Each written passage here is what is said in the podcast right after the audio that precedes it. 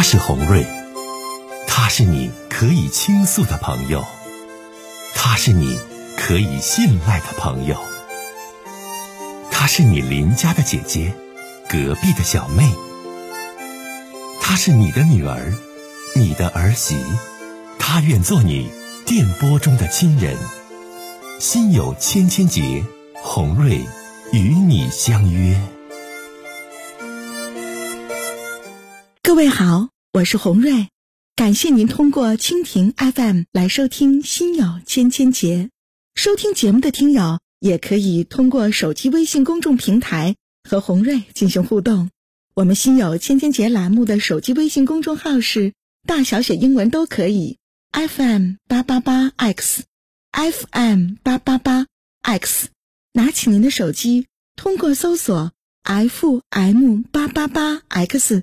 就可以加入进来了。好的，接下来的时间，让我们来接听听众的热线。你好，喂，欢迎你，你好，喂，哎，你好，喂，你喂，喂，你好，您是洪瑞老师吗？对，我是，你好，欢迎你啊，这位听友。啊，你好，你好，洪瑞老师，我是新疆克拉玛依的一位听众。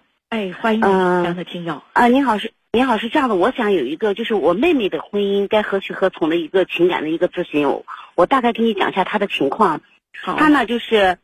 呃，她呢，大学毕业在克拉玛依本地电大毕业以后，交了一个男朋友，然后谈了两年，然后毕业以后呢，就因为工作的变化调到了西安，调到西安以后呢，在西安当地的公司呢，有一个小伙子就追求她，这个小伙子嘛，形象不错，还有我就是对我妹妹确实特别好，可能很我妹妹也是觉得和以前那个男朋友已经分居了，已经分开两地了，在这种情况下，就和以前男朋友就分手了，就和现在的妹夫就结婚了。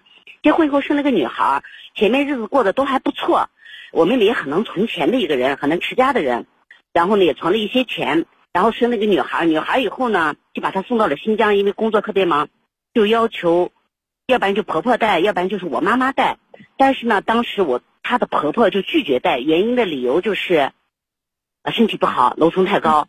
然后呢，这个孩子就由我妈妈来带。然后这件事情就在我妹妹心里面扎了一根刺，我妹妹就认为。婆婆带不带自己儿子的孩子，却在家里其实在带自己女儿的孩子，因为郭子姐离婚了，有个孩子在上学，中午呢，婆婆就给那个孩子做个饭，所以就拒绝带自己儿子的这个孙女，然后这就罢了，这是一点一根刺。然后第二次发生一件事情，就是我妈妈在带的过程当中呢，有一天我妈妈生病了，就这孩子实在没有办法，我妈妈就把孩子就送到她的亲家，就是她的妹妹的婆婆婆婆家，结果呢，她的婆婆又。拒绝了，就说：“哎呀，我的腿也不好。”然后我妹，我妈妈就领着孩子回来，就把这件事情就给我妹妹诉说了。我妹妹听了就觉得很难受，就说：“就去找，就给自己的老公就去理论这件事情。她希望得到老公的支持。结果老公嘛，就觉得也知道，就没有站在我妹妹那一方。就是我妈妈身体确实不好，就说了类似这样话。然后这就搞得我妹妹和她的婆婆的关系很不好，这是第一个矛盾。第二个矛盾呢，又发生到那个她的大姑姐当时借了。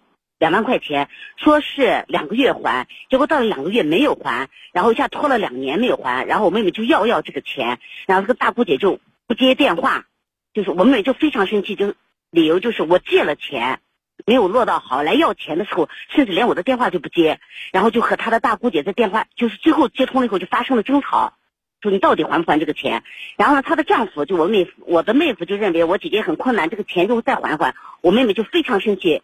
因为已经发生不愉快，妹小大姑子姐姐说的也很不愉快。那是我我弟弟的钱，我可以还，我也可以不还。我妹妹，那夫妻共同财产嘛，就是第二根刺，就是觉得你的婆婆不照顾我们的孩子，你的姐姐借了我们的钱，该还钱是不还，你都没有站在我的这个，没有站在我的这一方立场。这是第二根刺，那第三根刺就是我这个妹夫在外面有了外，还有外遇，然后我妹夫就特，我妹妹就特别伤心，但是那时候孩子小就没有离婚，然后我妹妹就跟我妹夫说了这么一句话，就说你在外面怎么玩都可以，只要不要得心病回家。然后我妹夫就跟撒了花呀，反正外面玩的也不像样子，然后就就这样的断断续续就过了将近二十多年这样的婚姻。然后最后又发生了一件事情，我妹妹在工作上嘛还是蛮能干的。她以前是公司的业务员，在以前的时候做销润滑油销售的时候呢，和呃经常和一些代理商接触，就销售润滑油，然后呢业绩也不错。然后隔了几年，我妹妹就升为在就调到财务室去工作了。又隔了几年，就被提为财务室的财务总监，又隔了几年就提为财务室的科长。然后我妹妹在，他们和我妹夫是在同一家公司，而我妹夫的工作一直就是业务员，也就是他们是男女强男弱。然后呢，随着我妹妹的职位的提高，公司的人就是各种复杂的心态都很多吧，就开始在喝酒的时候就跟我妹夫，我妹夫本来就爱喝酒，就就跟他说啊，你说他老婆的坏话，就说我妹妹的坏，就是你看跟代理商和哪个代理商怎么怎么，就这样风言风语。然后我妹夫在外面喝了酒回来以后，就问我妹妹，我妹妹就非常生气，就说第一没有是谁告诉你的话，你把这个人给我找出来，然后我把那个代理商也找出来，我们来对证一下。然后我妹夫说的丢人的很，我啥也不想找。然后从那以后，我妹夫就每天喝酒，然后在家里头摔东西。我妹妹觉得这种日子很糟糕。但是呢，有一点没有离婚，就是我妹妹说好在她的工，我妹夫的工资卡也是在我妹妹手上。然后经过这件事情以后，我妹妹觉得她老公一直在闹，就直接把工资卡拿出来说啥，如果日子过不下去。那我们就离婚，就把工资卡拿出来就甩在桌子上。结果我妹夫拿起工作工资卡以后装在口袋里，从此以后这张工资卡就再也没有回到妹妹手上。也就是说这四五年，就是这近四五年发生的事情，工资卡没有再交给我妹妹，然后呢，他自己每天花的钱也不存钱。我妹妹嘛就非常的就说，我们是共同夫妻。嗯，如果说有一天对方病倒了，我作为妻子我不能不管他，但从我的内心来说，我真的不想管他。第一，他的钱没有给到我；第二，他自己又不自己存钱，也现在自己又不存钱。但我妹妹自己是存了不少钱，然后就说我不实在对他我不想照顾他，然后我妹妹就想提出离婚。他们之间最主要现在已经断了，就是沟通联系，就是双方已经不说话，就整个就是不联系。啊，就是我妹妹是最糟糕，是大家就在一间房间里面啊。我妹夫嘛，有他有，也不说完全没有优点。他的优点就是干净，呃，哎呀，我也说不上他什么优点，反正就是不吭不哈的，就喝闷酒。啊，在外面是一个人，回到家是另外一个样子。但是感情是确实真的不好，就是嗯，碰到就是没有沟通多大年纪了？这位大姐，来，我我问一下，你妹妹多大年纪？我我我我妹妹是不是啊？啊。我妹妹今年她是七二年的，应该已经快五十了。我辈子也差不多。啊，快五十岁了。啊对对对，孩子今年已经。孩子今年正在考考研。啊，孩子挺优秀，男孩女孩？嗯，孩子还女孩正在考研，但是孩子很痛苦，孩子就对父母这样子关系也很痛苦。他说我已经管不了他们，我也不想说，父孩子决定不了父母的事情。然后近期我跟我妹妹沟通过一次。他就提又提出离婚，他跟我妹夫说啥？呃，离婚，他们家还有一套小房子在外出租呢，那套小房子你拿走，车你拿走，这套大房子住的这个一百多平的房子留给我跟孩子，我妹夫就不同意。然后我跟我妹妹的意思就是，我说要不然就把这个大房子就卖掉，你们钱一人一半。但是我妹妹不甘心，我妹妹说我也不同意，要不然就是我们把大大小房子的产权都留给孩子，我和他。就她和她她老公两个人净身出户，我妹夫跟她回话说：“我再想想。”但是呢，这个每次谈的离婚时，我妹夫都说我再想想。但是呢，基本上啊，就是现在的这个状况就是，离婚吧，经济上受损，谈不拢；呃，不离婚吧，两个人已经，我妹妹对她的形，我她对她对老公的形容，我觉得也很糟糕。我一提到她老公，她就说不要提，那个人简直就是个垃圾。然后我我曾经做过这个调，到他们家就去想做和事佬，想让他们俩，但是我发现啊，我跟我妹夫说很多，我让他我说你要你要懂得体谅妻子，体谅孩子，这个女人给你生孩子不容易，嗯，小我就说我妹妹有很多不足之处，但是有一点她能存钱，在外面没有乱七八糟的事情，你们公司那些传言你也没有证据，但是呢，她反正就是不吭气，就是压根也不跟我沟通这件事情，就全部保持沉默。我那我一个人光干说他，这位大姐，你看你想，嗯，就是说问我什么？你说，我就想说他们这种婚姻状况，如如果要离婚，该怎么离？如果不离婚，是不是也已经过了这样的婚姻，已经过了这么长状态？我怕我妹妹心里郁结，长期郁结对她的身体不好。我以前劝他们不离婚，但是我现在觉得如果能离。嗯，我更是你你妹妹这个婚姻的更加的这个局外的人了，因为你讲述的是你妹妹感情上的事儿嘛，给我听。呃，你说了很多关于妹夫的一些在他们这个婚姻当中的一些这个问题，呃，包括自己妹妹受的委屈和心里边的不痛快等等，我都听明白了。嗯，实际上给我的感觉啊，就是你妹妹在这个婚姻当中，其实她也有她不对的地方，有她强势的地方，有她不够关心关爱自己丈夫的地方，所以呢，使她的丈夫呢，长期的就是心里边很压抑，然后长期的自己呢以酒消愁，对不？但是以你妹妹这种性格的人，就我说的也不见得对，大姐啊，我们探讨，嗯，她就会非常的固执，她是一个很固执的人。我现在听他俩离婚的这个情况，就是过。显然，这个感情想修复太难了。就你妹夫能修复，你妹妹都做不到。我就听，就现在这个，就你妹夫，哦，听我说完话，你你妹不能修复，你那妹妹都做不到。离，你妹妹这人儿，她也是不让份儿的人儿，就是说呢，指定是亏的人。我我在前台上，我舍一点儿，我也不干。就就这不就这个事儿吗？所以这个事儿，大姐啊，我真给你点建议，我从你的角度出发。就是该说的说了，该告诉的告诉了，你妹妹咋决定，你别管。